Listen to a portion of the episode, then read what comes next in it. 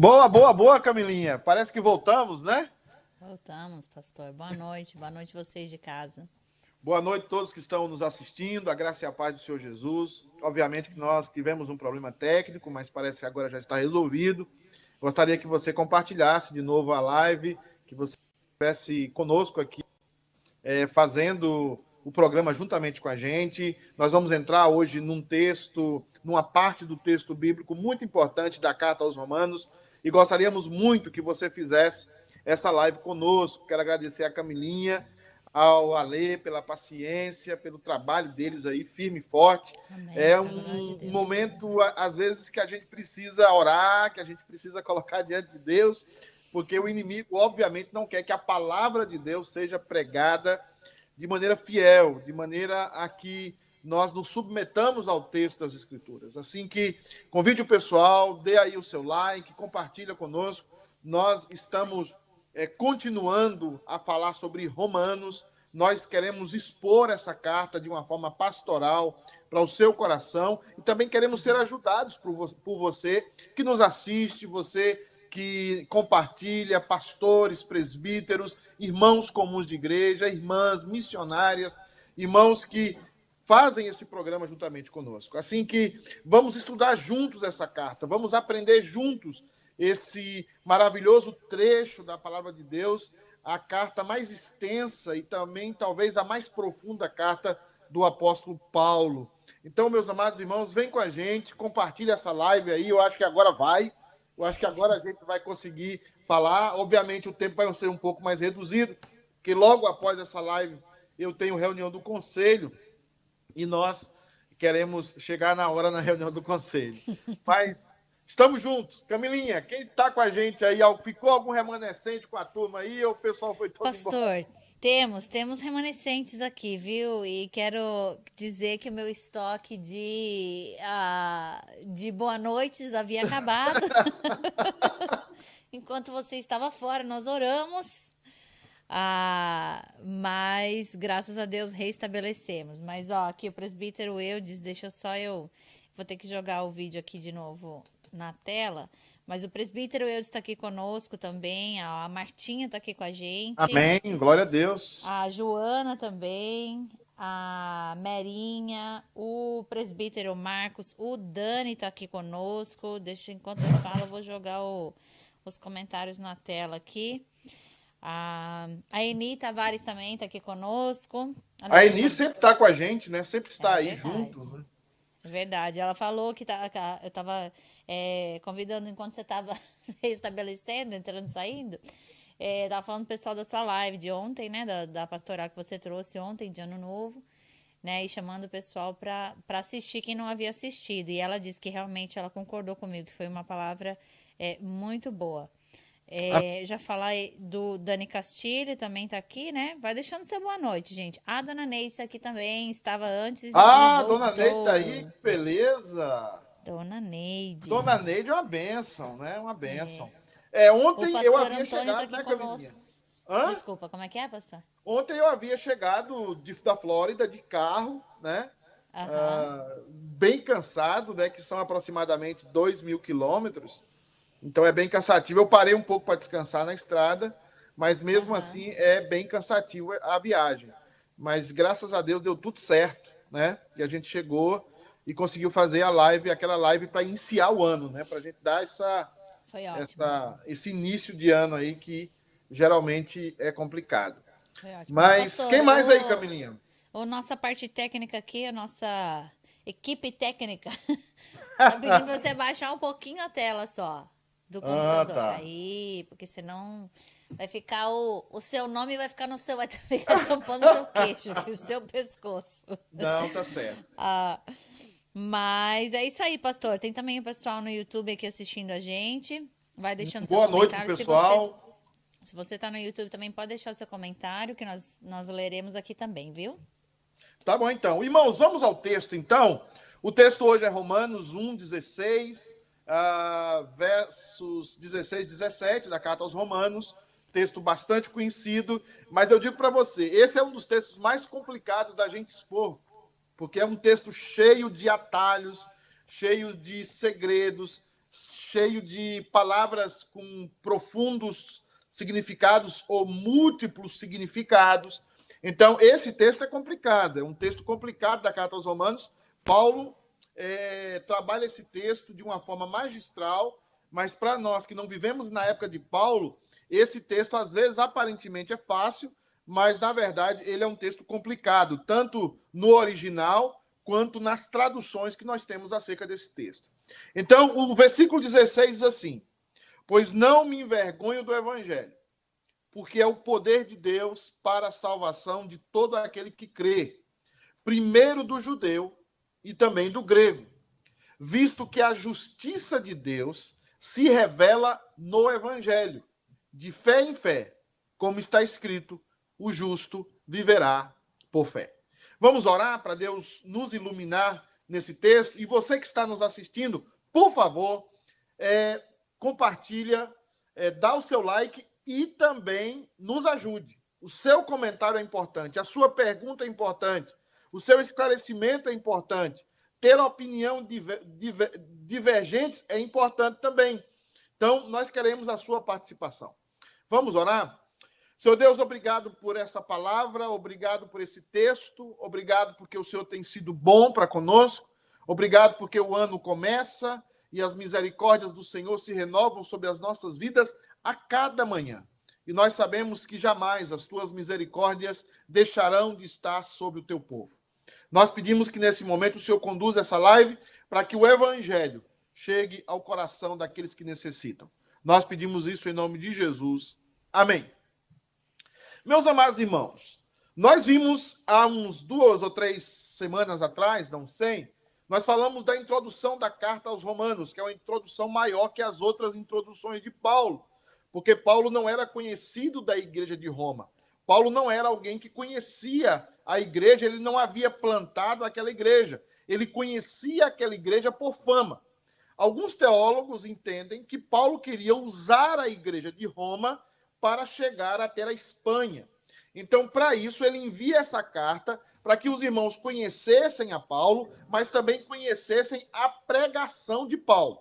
E é por isso que Paulo agora ele vai fazer uma carta mais extensa, uma carta mais profunda, porque aqueles irmãos precisavam conhecer quem era o tão famoso apóstolo Paulo que escrevia agora para a tão famosa igreja de Roma, que era uma igreja que estava se tornando famosa porque ela estava no coração do Império Romano e ela estava dando testemunho de Cristo verdadeiro. Então, era algo assim impressionante. Uma igreja numa cidade grande, na maior cidade é, do mundo conhecido daquela época, no centro do mundo, que era Roma, havia uma igreja cristã que estava é, dando testemunho, que estava impactando aquela cidade. E Paulo quer conhecer aquela igreja. Depois, nós vimos o coração pastoral de Paulo.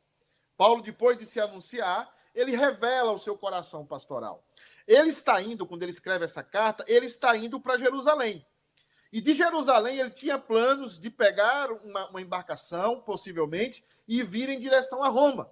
Mas chegando em Jerusalém, Paulo é preso.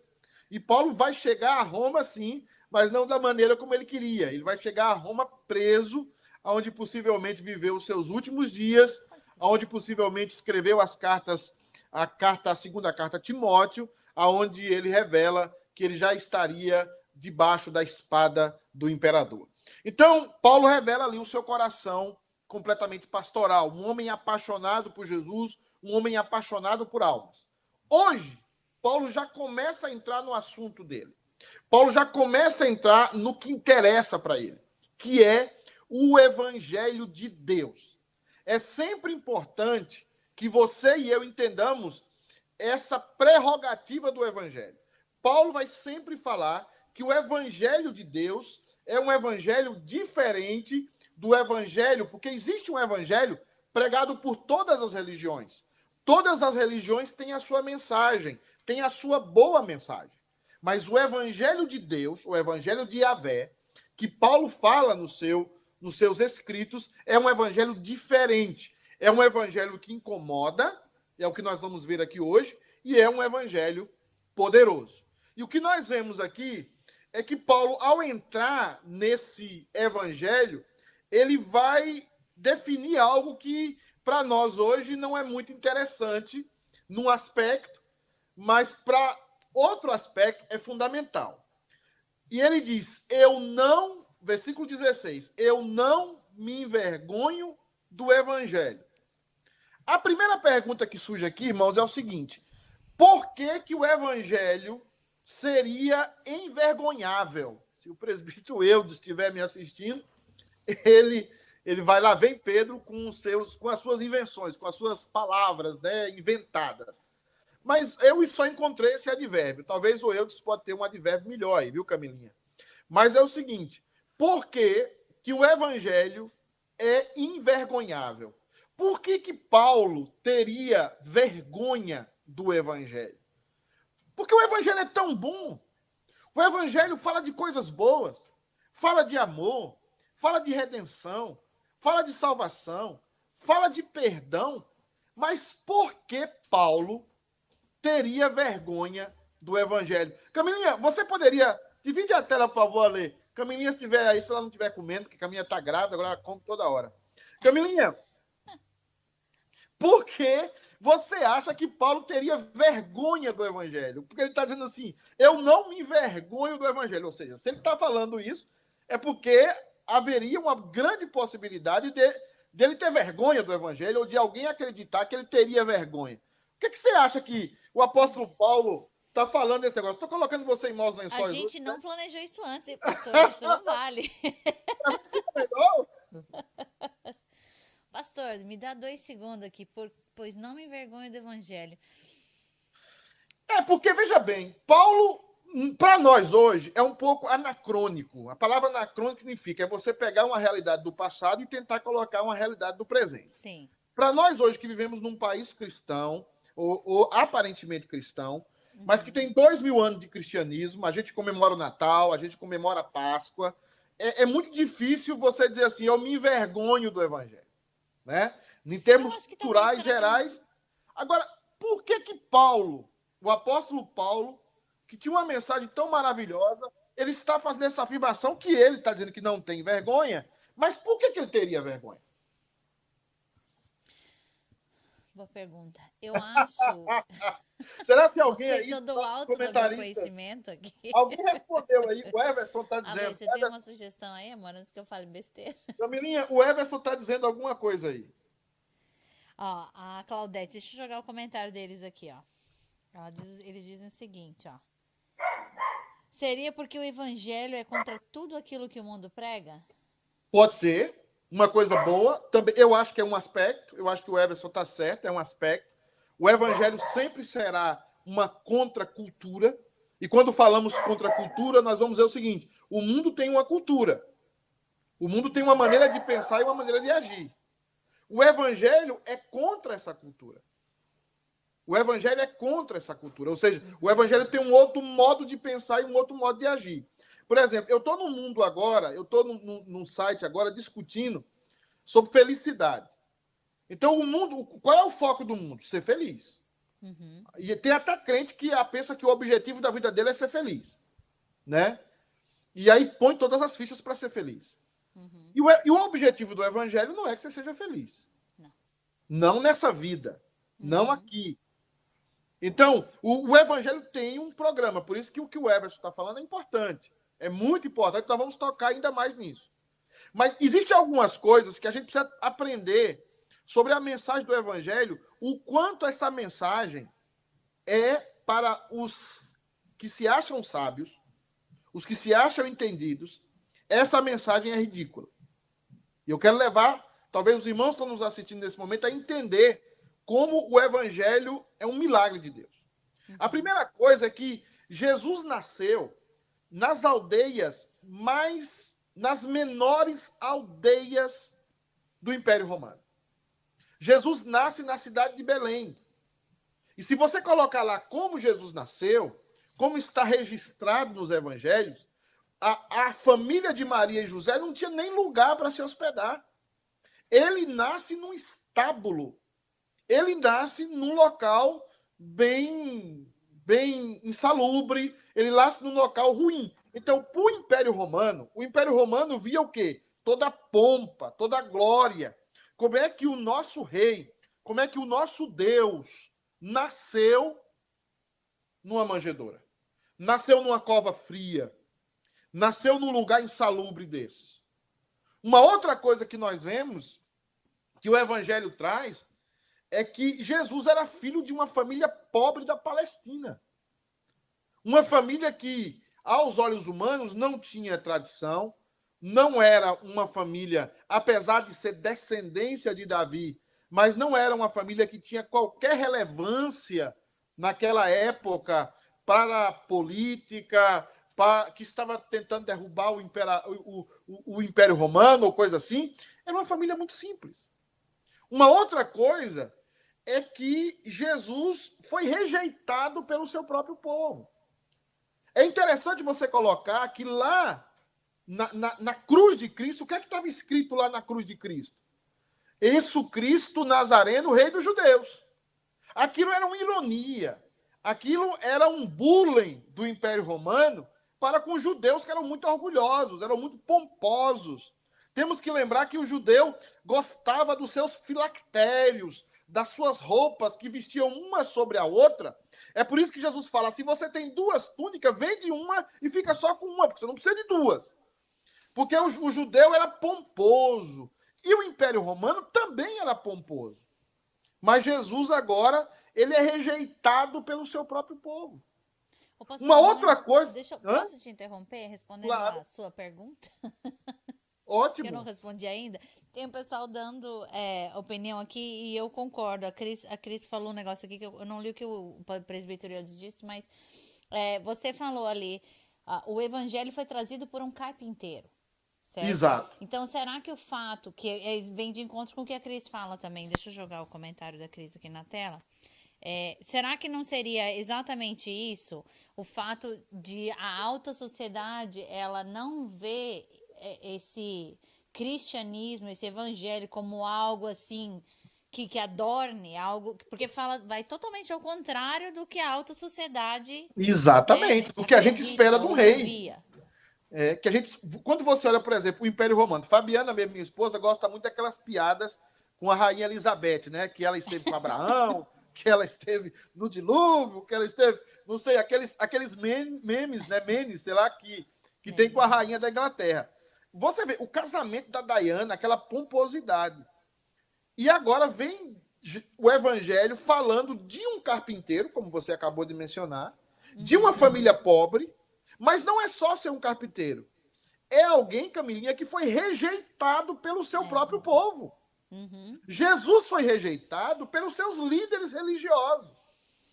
E agora, e outra coisa mais, e aí você lê os evangelhos, porque o, o, Império Romano, os intelectuais romanos eram muito sábios, eles liam bastante.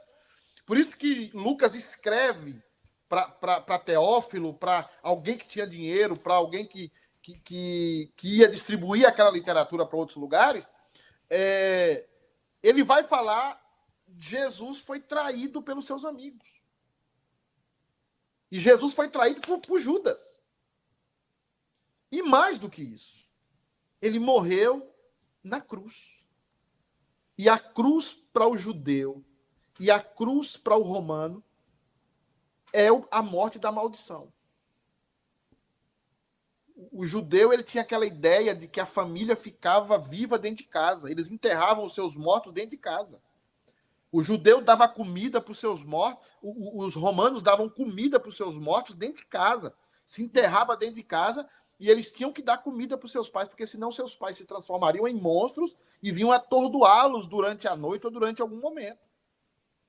Mas agora está Jesus sendo pregado, o evangelho sendo pregado, de um, um Jesus que foi traído, de um Jesus que foi jogado numa cruz, de um Jesus.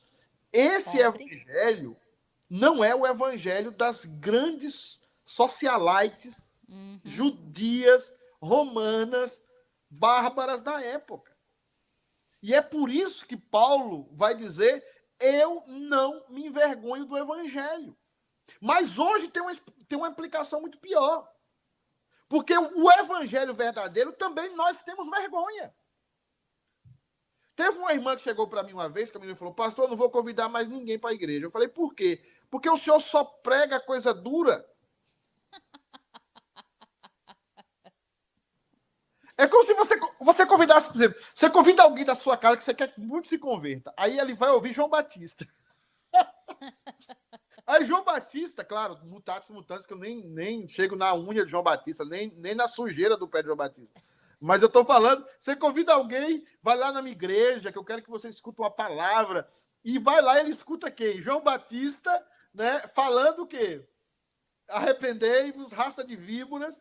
Hoje também nós temos vergonha da mensagem do evangelho. Uhum. Por isso que essa palavra não cai. Por isso que essa palavra é para nós. Eu não me envergonho de todo o evangelho. O evangelho é uma, é uma, uma pregação holística, é uma, é uma pregação que abrange toda a minha vida. E o evangelho é algo que vai contra a cultura do, dos lugares, contra a cultura dos povos.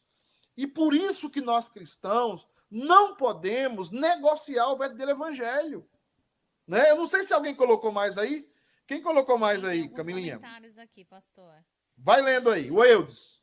Deixa eu ler aqui. É, o presbítero eu diz assim, ó.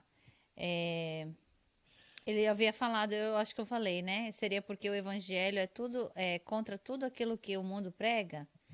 É, ele colocou, depois ele colocou assim, também. creio que a possibilidade dele se envergonhar do evangelho seria porque para um judeu era um escândalo a mensagem de ser salvo por alguém que morreria numa cruz. E loucura para o gentil pensar num salvador morto também de forma tão vil. O Eudes matou a charada em cheio, é isso mesmo. É, é, é aquela concepção cultural. Uhum. Nós temos uma concepção cultural de vergonha. E é por isso, Camilinha, que se criou, eu não sei se você chegou a isso, se já chegou, se chegou a cogitar igreja de rico, igreja de pobre, igreja de negro. É. Você não é dessa de época, negro, graças a Deus, sim, você converteu. Estados... É, aqui nos Estados Unidos eu já vi de negro, inclusive até religiões, assim. Não sei se é cristianismo, mas é só de negros. Eu, eu por exemplo, eu já vi pessoas falarem para mim assim: eu não frequento tal igreja que fica em tal bairro, porque aquela é uma igreja de rico. Uhum. Então as pessoas já chegaram a cogitar. Por quê? E naquela igreja, se você vai lá, o sermão não fala sobre. não confronta pecado. Não fala de inferno, né?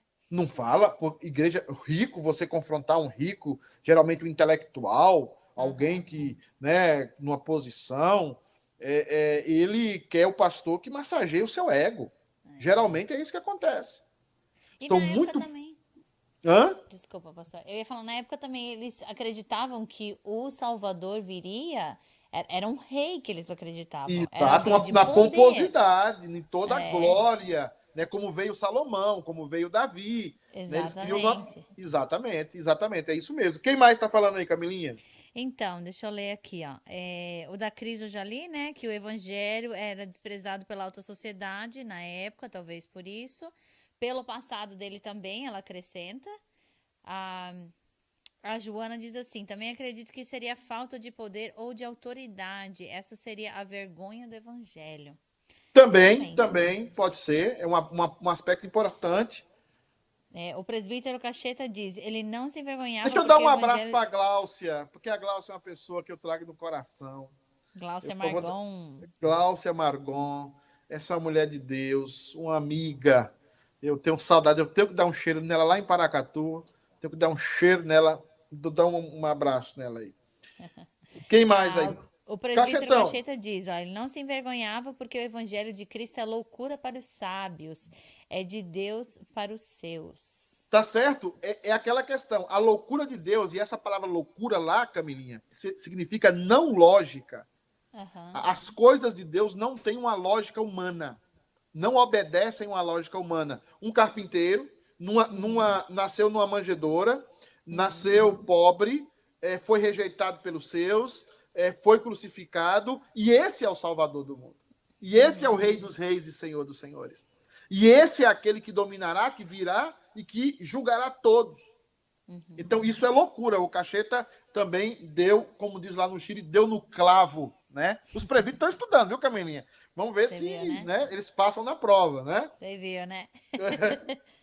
A Cris está falando aqui, ó. Jesus não cumpriu as expectativas dos judeus, pois durante o ministério dele, Jesus falou com os fariseus que estavam dentro dos ciclos dos cristãos, entre aspas.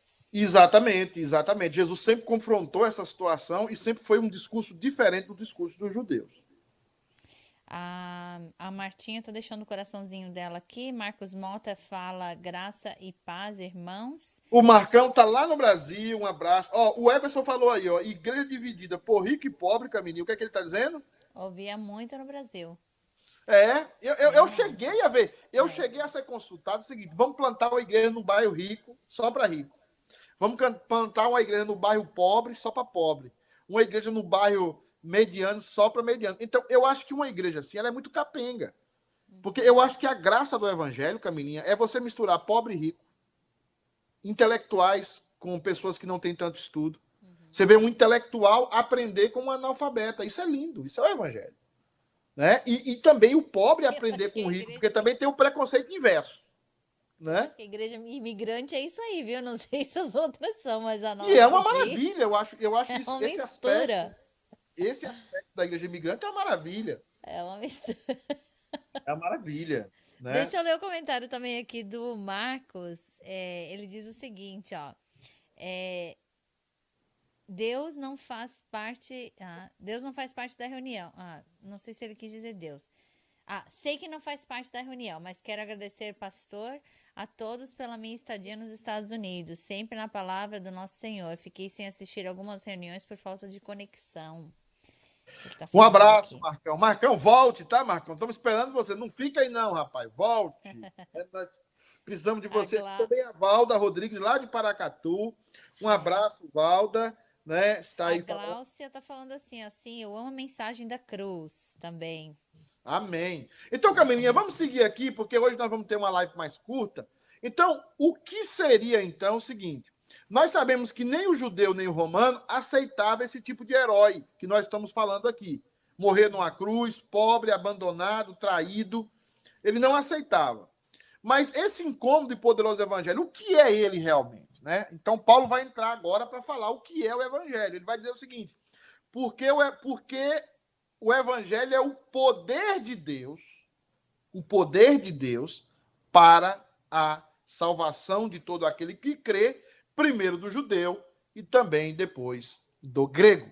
Então é o seguinte: o evangelho é o poder de Deus, mas é o poder de Deus para. É importante a gente colocar e grifado esse para. Porque Deus é poderoso para qualquer coisa. Deus é poderoso para mudar, Deus é poderoso para criar, Deus é poderoso para fazer o que ele quiser. Por isso que nós chamamos Deus de todo poderoso. Mas o evangelho, o evangelho é o poder de Deus para. Agora, é importante a gente fixar nesse para por o seguinte, porque o poder, não é que o poder está solto aí para qualquer coisa. Não, ele tem uma finalidade. Ele tem uma finalidade. Por isso que Paulo vai dizer o seguinte: o poder de Deus para. É o poder de Deus para. Então, não é o poder de Deus, por exemplo, vamos colocar aqui, para você ser curado. Você pode ser curado? Pode. Deus pode curar você? Pode. Mas esse não é o centro do evangelho. Esse poder do evangelho não é para curar. Eu sei que vai parecer estranho para algumas pessoas, vai parecer estranho para alguns irmãos e irmãs, mas eu quero delinear bem isso, porque algumas pessoas pensam assim: não, o poder do evangelho é o poder de cura. Tem até uma igreja que o, o slogan dela é o seguinte: Jesus cura, Jesus batiza com o Espírito Santo, Jesus sara. Jesus pode fazer tudo isso. É claro que ele batiza com o Espírito Santo no momento da conversão. Né? Claro, para nós existe uma diferença aí. Mas é importante nós diferenciarmos isso. O evangelho é o poder de Deus para, não é para ser curado. Não é também para nós mandarmos no mundo. Às vezes eu olho os crentes mexendo com política Eles pensam que nós vamos dominar o mundo e vamos ter um, um presidente cristão mundial. Eu não sei o que está na cabeça desses crentes. Mas, na verdade, a nossa missão aqui é pregar o evangelho. Não nos compete conhecer tempos ou épocas. Eu já falei sobre isso aqui, que o Pai ele decretou para sua exclusiva autoridade. Mas recebereis poder ao descer sobre vós o Espírito Santo e ser-me-eis minhas testemunhas. Ou seja, nós estamos aqui para pregar o Evangelho. E tudo que nós vemos no mundo será passado. Vai haver um novo céu e uma nova terra. Então é o seguinte: não é um poder para mandar. O Evangelho também não é um poder para você ficar rico. Tem até uma frase aí do doutor Augustus que diz: se você quiser ficar rico, você vai trabalhar. Se você quiser ter uma casa, vai trabalhar, economizar, e você vai ter uma casa e você vai estar, se dar bem. Mas o que eu vejo muitas vezes é que nós confundimos o evangelho com cura. Nós confundimos o evangelho com prosperidade financeira. Nós confundimos o evangelho com dominação. E isso é um problema das igrejas, porque quando a igreja chegou no seu ápice e foi a principal, se matou em nome de Deus. Né? Se matou em nome de Deus. Em nome de Deus se fizeram atrocidades na história. Quando a igreja passa a ser essa dominadora, desculpa a expressão, talvez fora de contexto, mas opressora, né? A, a igreja passa a ser a dominadora. A igreja quer que as, que as leis do mundo sejam as leis da igreja, que são leis espirituais. Né? E o mundo passa o quê? Tem que ser subjugado de maneira forçada para que, que, que a igreja domine. Isso já foi pensado, já foi falado muitas vezes, mas nunca funcionou. Porque sempre tem um padre corrupto, um pastor corrupto, sempre tem um líder que, que mercandeja a fé, que pisa nas pessoas. Então, o evangelho é o poder de Deus para quê? Não é para essas coisas. Para quê, então? O texto vai dizer: para a salvação de todo aquele que crê. Então, é o poder de Deus para quê? Para salvar. Salvar de quê, gente? Salvar dos nossos pecados. E não existe nada mais comprovado cientificamente do que o pecado. Todo ser humano tem problemas com a inveja, com a mentira, com a ira, com a raiva, com rancor. Não existe nenhuma sociedade em todas as épocas que não, não, não, haja, não haja tido, não tenha tido um assassino, não tenha tido um mentiroso, não tenha tido um enganador. E isso em todas as culturas em todos os povos. Por que isso? Porque o ser humano tem um problema que é um defeito de fábrica. E esse defeito de fábrica faz com que ele quebre as próprias leis, que ele sabe que são leis eternas. Em qualquer cultura, Camilinha, não sei se você já dormiu aí ou se você está comendo. Em qualquer cultura, mentira é errado. Em qualquer cultura, Camilinha, adultério é errado. O que é que isso significa sociologicamente? Que o pecado está aí, que o erro é presente na vida do ser humano. Ele sabe o certo, mas ele não consegue fazer o certo. Ele sabe que o certo é ser fiel ao seu amigo. Ele sabe que o certo é ser fiel à sua esposa. Ele sabe que o certo é perdoar, mas ele não consegue. Por que, que ele não consegue? Porque ele está no estado de queda. Nós estamos no estado de queda. É por isso que a, a Bíblia fala: nós nascemos nos nossos delitos e pecados. Nós já nascemos mortos espiritualmente. E é por isso que a palavra de Deus diz que o poder de Deus veio. Ele veio para o quê? Para salvar. Ele veio para restaurar esse ser humano que estava caído. Então, qual é o tema principal do Evangelho? O tema principal do Evangelho é a salvação desse ser humano que está caído, que não consegue amar, que não consegue perdoar, que não consegue é, é, é, viver uma vida sem enganos. Ele sabe o que tem que fazer, mas ele não consegue fazer o que sabe que tem que fazer. Então, é esse o problema da humanidade. E nós só vamos... E aí o que acontece? O Criador, que estabeleceu as leis, que estão intrínsecas em nós, diz o seguinte: se nós continuarmos dessa forma, nós estamos atentando contra o Criador, e o Criador é justo, ele precisa tomar uma atitude justa, e a justiça de Deus é que todos aqueles que escolheram lá no, em Adão pecar devem ter a condenação eterna. Então aí agora é o seguinte: o evangelho é o poder de Deus para quê? Para salvação. A igreja precisa pregar o quê? A igreja precisa pregar salvação. A igreja não tem que pregar prosperidade, não tem, não tem que pregar riqueza, não tem que pregar cura, não tem que pregar é, é, é mandar no mundo, ser os donos do mundo, não. A igreja está aqui para pregar salvação salvação em Cristo Jesus. Então, quando você e eu cremos, e aí vem o problema. Porque a gente quer ser salvo por quê? A gente quer ser salvo através das nossas obras. A gente quer ser salvo através da nossa capacidade. Nós sabemos o que temos que fazer, nós sabemos que temos que ser honestos, nós sabemos que temos que ajudar o próximo, nós sabemos que temos que ser verdadeiro, só que nós não conseguimos pelas nossas próprias forças.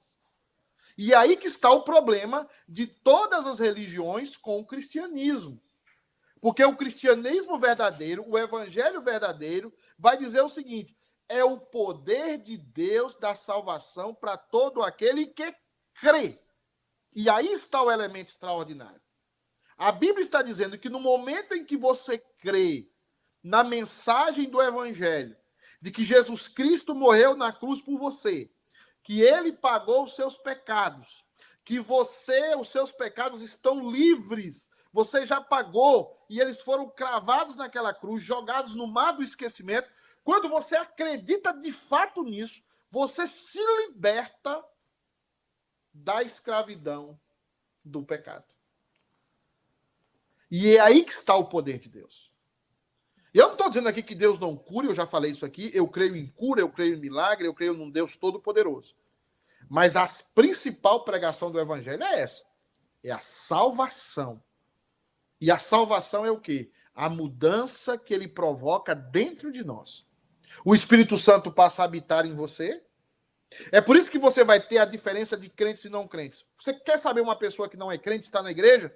ela tem dificuldade de perdoar. Por que, que ela tem dificuldade de perdoar? Porque ela não foi perdoada, ela não crê no perdão de Jesus Cristo. Então ela não pode perdoar uma outra pessoa. Ela vive na igreja, ela vive amargurada, ela vive brigando, ela vive até saltando de igreja em igreja, porque ela não tem poder para perdoar, ela não consegue. E o cristão verdadeiro não, o Espírito Santo mora dentro dele, o poder de Deus está dentro dele e ele não consegue ficar sem perdoar. Ele não consegue ficar sem pedir perdão. Ele não consegue não estender a mão para o seu irmão. Ele não consegue não tratar a sua esposa com carinho. Por quê? Porque o evangelho está fazendo um ribuliço. É a dinamite de Deus que está fazendo uma transformação dentro do coração dele. Por isso que Paulo está dizendo: eu estou aqui para pregar o evangelho que é o poder de Deus. Porque foi esse evangelho que salvou Abraão. Nós vamos falar sobre isso depois. Foi esse evangelho que salvou Davi. Porque o evangelho é o poder de Deus. Camilinha, alguém está falando alguma coisa aí? Pastor, tá sim. Uma pergunta fora do contexto, porém muito interessante. A Selminha, Selminha, um beijinho para você, pro Erione. O Erione tá assistindo no YouTube também. Ah, sim. É, a Isa tava aqui hoje olhando o Benjamin pra gente. Ele, ela pergunta assim: Pastor, por onde anda a Fabi? Será que ficou na Flórida? A Fabi tá bem, tá em paz. É porque, como nós estamos fazendo essa live assim à distância, para guardar todos os, os, os cuidados com o, o coronha. Engravidados? Diz, é e os as embaraçadas, como diz. A, a Fabi tá bem, tá tranquila, tá me assistindo ali da cozinha, né? Mas ela tá bem, tá, Selminha? Tá tranquila. O Ob tava aí, o Ob tá aí que eu sei. O Ob latiu aqui, depois o Felipe pegou ele aqui, saiu, né? Então tá tudo bem.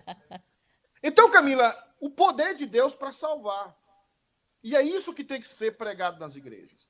E a única maneira desse evangelho chegar ao nosso coração é através dessa pregação em que nós somos transformados a partir desse crer. É a partir desse crer, Camilinha, que tudo muda na nossa vida. Sabe por quê? Porque sobre a sua vida e a minha vida está a culpa. Como nós nascemos em pecado, quando nós vamos crescendo, à medida que vamos crescendo, a cada momento que crescemos, vamos fazendo coisas erradas, sabemos que são coisas erradas, mas a gente não consegue deixar de fazer. E a gente vai cada vez mais juntando sobre a nossa cabeça culpa sobre culpa. Quando vem o evangelho da graça, quando vem o evangelho do crer e não o evangelho do fazer, quando o nosso coração encontra esse evangelho, toda a culpa vai saindo. E a gente vai perdendo essa, é, essa culpa e a gente vai perdendo a agressividade, a gente vai perdendo o senso de justiça próprio, a gente vai perdendo a ideia de julgar os outros no mau sentido, condenando os outros. A gente vai perdendo tudo isso e vai começando a liberar perdão, vai começando a abraçar os irmãos. Agora, a pessoa que não é convertida, mesmo ela estando na igreja, ela não consegue se livrar da culpa. E ela vive acusando os outros. E ela vive sempre em cima dos outros. Porque ela não consegue. E o judeu não conseguia olhar isso. É por isso que Paulo está surpreendendo todo mundo, que ele está dizendo: o evangelho é o poder de Deus para a salvação de todo aquele que crê. Primeiro do judeu. Por que do judeu? Porque o judeu precisa mudar o suíte. Ele precisa dar uma, uma, uma mudada de 180 graus. Ele precisa entender que não é mais pelas obras. Porque o que, é que o judeu fazia? O judeu aparecia que era muito crente, orava aquelas orações quilométricas nas, nas praças, era alguém que se parecia muito piedoso. Mas Jesus chegou e destruiu isso tudo. Jesus falou assim: olha, você não adultera porque você deita com a mulher. Você adultera porque se você olhar para ela com olhar impuro. Ué, isso desmontou o judeu, porque o judeu já adulterava fisicamente, uhum. na, nas caladas da noite, né? E aí, agora não pode nem pensar então o judeu agora estava louco, porque Jesus está dizendo: você não vai se livrar do fogo do inferno. É isso que ele está dizendo. E outra coisa que ele falava é o seguinte: se você sentir ódio do seu irmão, você já matou seu irmão. Uhum. Não é pegar lá um, uma faca, uma, um punhal, uma espada e meter na barriga do seu irmão ou cortar a cabeça dele. Não é isso só que é matar. Matar é quando você tem raiva e tem ódio e você não quer ver a cara daquela outra pessoa. Uhum. Significa que você matou no coração. E é isso que muitos crentes ficam nas igrejas aí e buscam pastor que falam coisinhas fáceis e buscam pastores, porque a Bíblia fala cercação de mestres que vão falar o que agradam ao ouvido. Eles ficam lá e eles pensam que sou crente, mas eu afirmo aqui nessa live, não são. E sabe por que não são? Porque não perdoam. Se não perdoa, não é crente. Se não perdoa, não foi perdoado. O poder do evangelho é isso. O, o cristão é aquele que recebeu de Deus não somente a luz para saber o que é certo e o que é errado, mas recebeu de Deus a capacidade de fazer a coisa certa pela motivação certa, que é glorificar a Deus. Então, o poder do evangelho não é sair por aí curando todo mundo. O poder do evangelho é quando o meu interior fica livre, quando eu me liberto quando eu posso dar a face ao que me fere, quando eu posso ser golpeado como Paulo foi, como Paulo foi pauladas, Paulo foi tido como morto. Paulo teve tantos problemas e tantas dificuldades. Paulo era um homem que sabia que havia sido atacado, humilhado, mas ele havia perdoado. Ele havia visto Estevão, Estevão em Atos, todo mundo apedrejando Estevão. Estevão, cheio do Espírito Santo, diz: Senhor, perdoa. Estevão era um homem como eu e como você, sujeito às mesmas paixões, mas era alguém que entendeu o Evangelho. O Evangelho não das obras.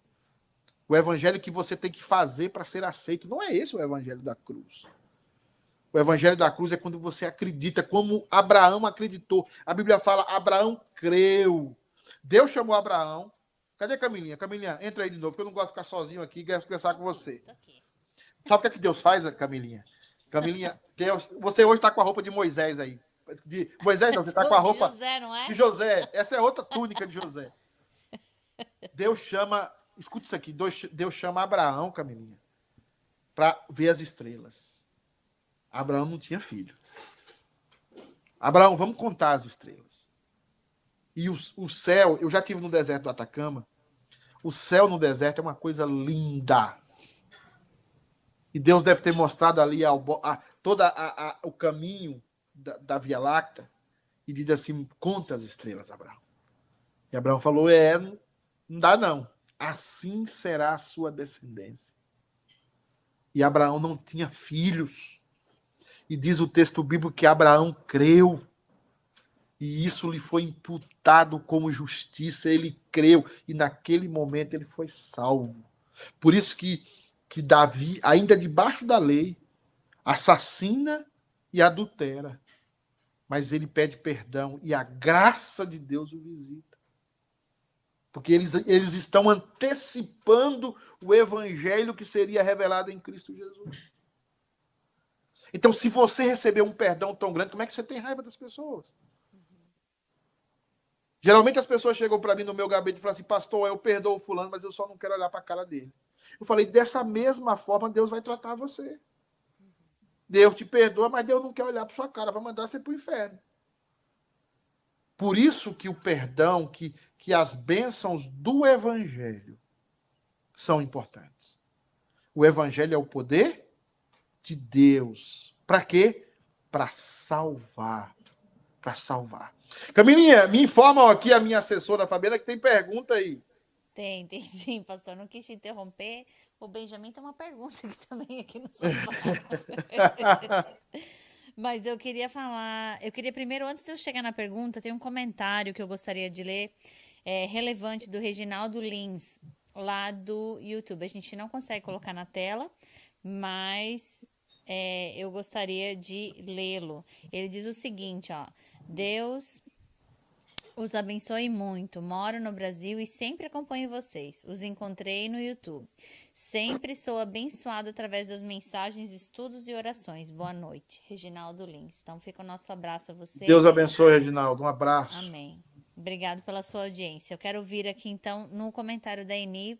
Primeiramente, ela diz o seguinte: Pastor, infelizmente são muitas as pessoas que estão procurando igrejas que pregam a prosperidade, cura, revelações mas o verdadeiro evangelho é o evangelho que Paulo diz: Não me envergonho do evangelho, que é o poder de Deus para todos os que creem.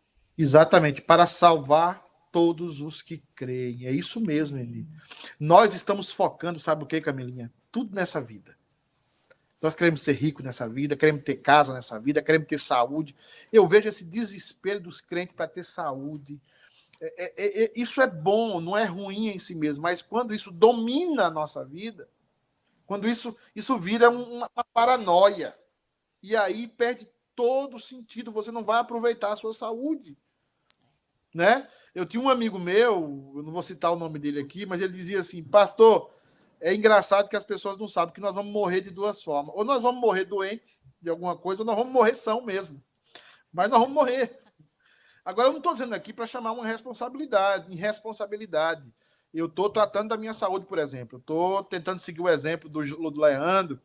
A Fabiana, estou tentando emagrecer, estou tentando é, passar por um processo aí de ginástica, de ginásio, né?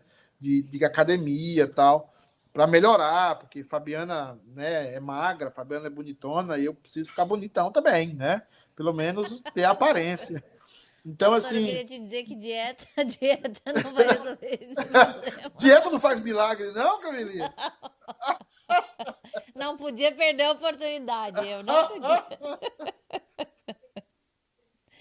A Ô, pastor, mas tem uma pergunta aqui do Ariel Castro. Certo. Que ele falou, ele fala assim: me per, perdão meu, meu portunhol. Ele fala assim, pastor, uma pergunta. Então, aquela mudança interna, um, pro, um processo que vivemos até que morremos. É, nós temos. O que, o que ele está falando aí, provavelmente, é a mudança no interior, o processo de santificação. Uhum. Então, dentro do processo de santificação, nós vamos crescendo na graça, nós vamos a cada vez mais olhando para Cristo, não é para um pastor, não é para um líder, mas é olhando para Cristo nós vamos crescendo em direção a Cristo. Nós vamos nos tornando cada vez mais cristinhos, né? Que a palavra cristão apesar de estar no, aparentemente no aumentativo, ela é o diminutivo. Cristão é Cristo pequeno, né? O significado da palavra cristão é Cristo pequeno. Então, nós temos que caminhar em direção a Cristo. E o que vai acontecer conosco? Nós vamos nos tornando cada dia mais pessoas que perdoam, pessoas que amam, mas não ama segundo o padrão do mundo, não ama segundo as maneiras do mundo, mas ama segundo o evangelho, o evangelho da graça. Então, assim, esse processo de santificação, nós vamos falar muito sobre esse processo de santificação é... aqui, no, no processo que Paulo fala, porque existia um grupo que falava agora que nós estamos salvos, nós podemos fazer o que quiser. Paulo vai falar que não é isso, ele não está alimentando uma vida de pecado, só porque nós somos perdoados ou vamos perdoar. Não é nada disso. É uma mudança que acontece, Camila, dentro do nosso coração, e é uma mudança pedagógica e profunda. E ela é um processo. E isso é muito importante a gente falar. Um cristão, ele, ele não faz as boas obras porque ele vai ser salvo. Mas é um processo daquilo que ele é. Ele não consegue mais não perdoar. Não é porque ele perdoar ou não, ele vai para o inferno é porque ele não consegue mais não perdoar. Porque aquilo já faz parte dele. Ele não consegue mais roubar, se ele rouba alguma coisa, e ficar por aquilo mesmo. Ele, ele tem que pedir perdão, ele tem que ressarcir, ele tem que confessar a sua culpa. Por quê? Porque ele já não é mais o mesmo. Aconteceu uma mudança no coração dele e essa mudança está acontecendo e acontecerá até o final da vida. Então, é muito importante quem está nos assistindo e olhar a sua igreja. O que é que se prega domingo na sua igreja? Se prega o evangelho, ou se prega o homem, ou se prega a salvação pelas obras, o legalismo, ou se prega uma vida sem um compromisso com a missão. Como é que está a sua igreja? O evangelho está sendo pregado lá? Como é que está o seu coração a respeito do evangelho? Então, o evangelho é o poder de Deus para a salvação de todo aquele que crê, não é através das obras. Primeiro do religioso, na época, que era o judeu, mas também do grego. Todos precisam crer, e se creem, serão salvos. Amém, Camilinha? Eu tenho uma, amém. Eu tenho uma pergunta do é, Reginaldo Lins. Ele pergunta lá no YouTube. Eu vou jogar na tela aqui porque eu joguei nos comentários da, do Facebook. Ele pergunta o seguinte, ó. É, Reverendo Lino, é, boa noite. Esse poder do evangelho é para salvar os que creem. Ele coloca entre aspas. Então, por favor, pastor, comente Romanos 2, 9. É, aí ele, ele corrigiu um negócio que ele falou. Ele diz assim: é, é anti... Aí ele pergunta: é a antítese de 1,16? A antítese de 16. Eu vou só abrir aqui a minha Bíblia para que eu acompanhe. Eu vou tentar abrir a minha Bíblia aqui no original, é, que está aqui no meu tablet. É, ele fala de Romanos 2,9. Uhum. E aí ele fala de, da antítese. Pergunta se é a antítese de, do Romanos. Eu sei mais ou menos 1. o que ele quer. É, Romanos 2,9. É... Romanos 2,9. Só um minuto, Camila. É, é, é isso sim que é importante para nós. É, que, o irmão, que os irmãos. É... Deixa eu só buscar aqui. Hum... Pode aí. O Ariel agradece, viu, pastor? Ele fala aqui obrigado. Ok. Ariel. Eu só estou tentando achar aqui. Ah, ah... A Gláucia Margon diz baixote personal. É o filho dela, o baixote, é um personal trainer. Ah, é? É, é o filho dela. Só estou tentando achar aqui o texto, Camilinha, rapidamente aqui. Procura aí, pastor. Se você quiser, eu leio aqui, ó. Romanos. Romanos 2, 9. O Ale vai jogar na tela. Quer que eu leia para você? Pode ler. Tribulação e angústia virão sobre a alma de qualquer homem que faz o mal, ao judeu primeiro e também ao grego. Claro, Paulo, Paulo ele está defendendo aí o, o, que nós havíamos argumentado. É, o evangelho não é para você fazer o mal, né?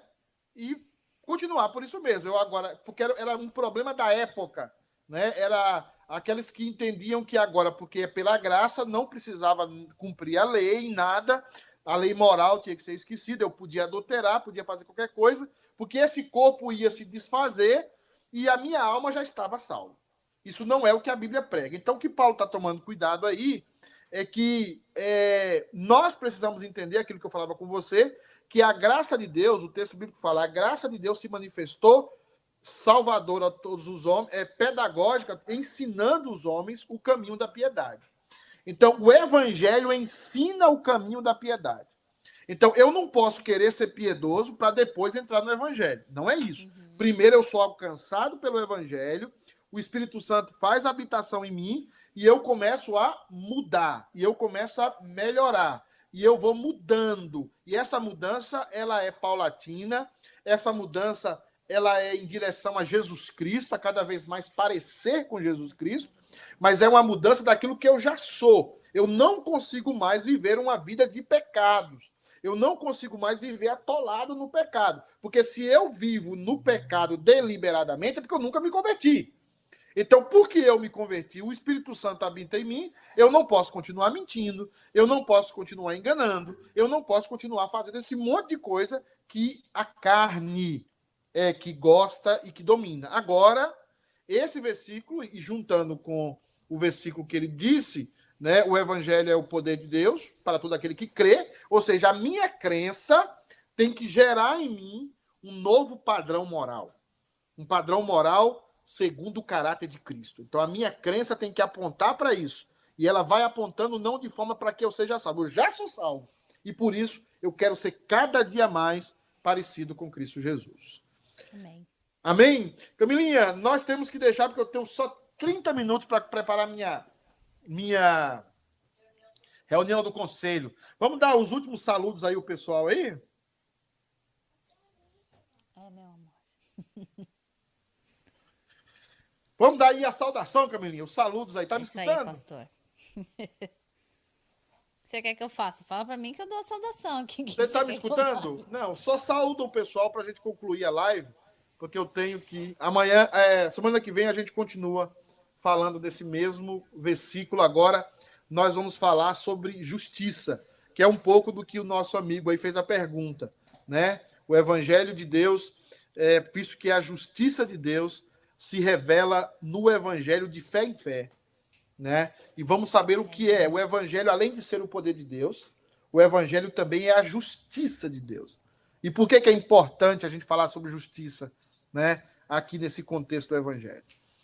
Dá um tchau aí, Camilinha, pro pessoal e depois eu volto para a gente orar.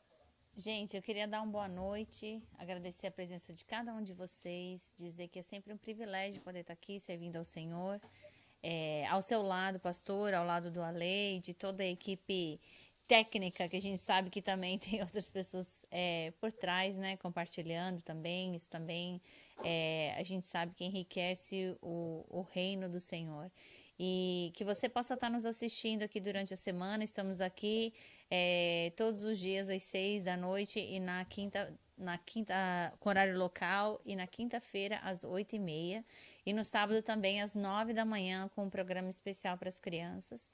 É, então, tem uma semana abençoada. E a gente vê você, pastor, na semana que vem, segunda-feira. Se Deus quiser, nós lembrar que nós temos novos programas chegando aí, possivelmente na próxima semana. Uhum. Tem um programa aí que a gente quer lançar, e aí depois vocês vão saber. É, e vamos avançar. Vamos avançar porque nós estamos vivos, ficamos vivos, ainda estamos vivos. Então temos temos missão ainda, né? A missão só acaba quando o general chama a gente né, para o céu. Ele não chamou a gente ainda. Então a gente precisa continuar a missão. Então vamos pregar o evangelho. O evangelho é o poder de Deus para a salvação de todo aquele que crê. O evangelho é salvação para os que creem. Vamos orar então, terminando? Amém. Seu Deus, obrigado, Pai, pelas pessoas que ficaram conosco aqui hoje. Deus amado, visita a tua igreja, visita o teu povo. Abençoa, Deus amado, o teu povo. Visita a cada irmão que escuta a tua palavra, que estuda a tua palavra. Deus amado, visita com graça e com misericórdia. Oramos por aqueles que estão passando por um momento de luta, por um momento de, de dificuldade, por um momento de pressão, por um momento de dúvida. Deus amado, oramos por aqueles que estão é, em hospitais, em UTIs. Deus amado, pedimos que o Senhor abençoe os médicos, abençoe aqueles que estão desenvolvendo uma vacina. Deus amado, pedimos misericórdia, pedimos que o Senhor, na ira, que o Senhor lembra-te da misericórdia e faz com que as pessoas sejam alcançadas pela tua graça e que as pessoas sejam saradas e reconheçam que o Senhor esteve em todo esse processo. Meu Deus, obrigado por essa oportunidade tão ímpar de pregar a tua palavra junto com a Camila, com a Lê. Deus amado, derrama bênção sobre a vida deles, cuida dessa gravidez da Camila, que tudo saia bem, que seja um processo maravilhoso. Deus amado, que ela tenha essa criança, Deus amado, tranquilamente, que essa criança seja uma bênção nas tuas mãos. Nós abençoamos, Deus amado, todos que nos assistem, no nome santo de Jesus. Em nome dele, amém. Boa semana a todos, Deus abençoe, um abraço. Tchau. Tchauzinho.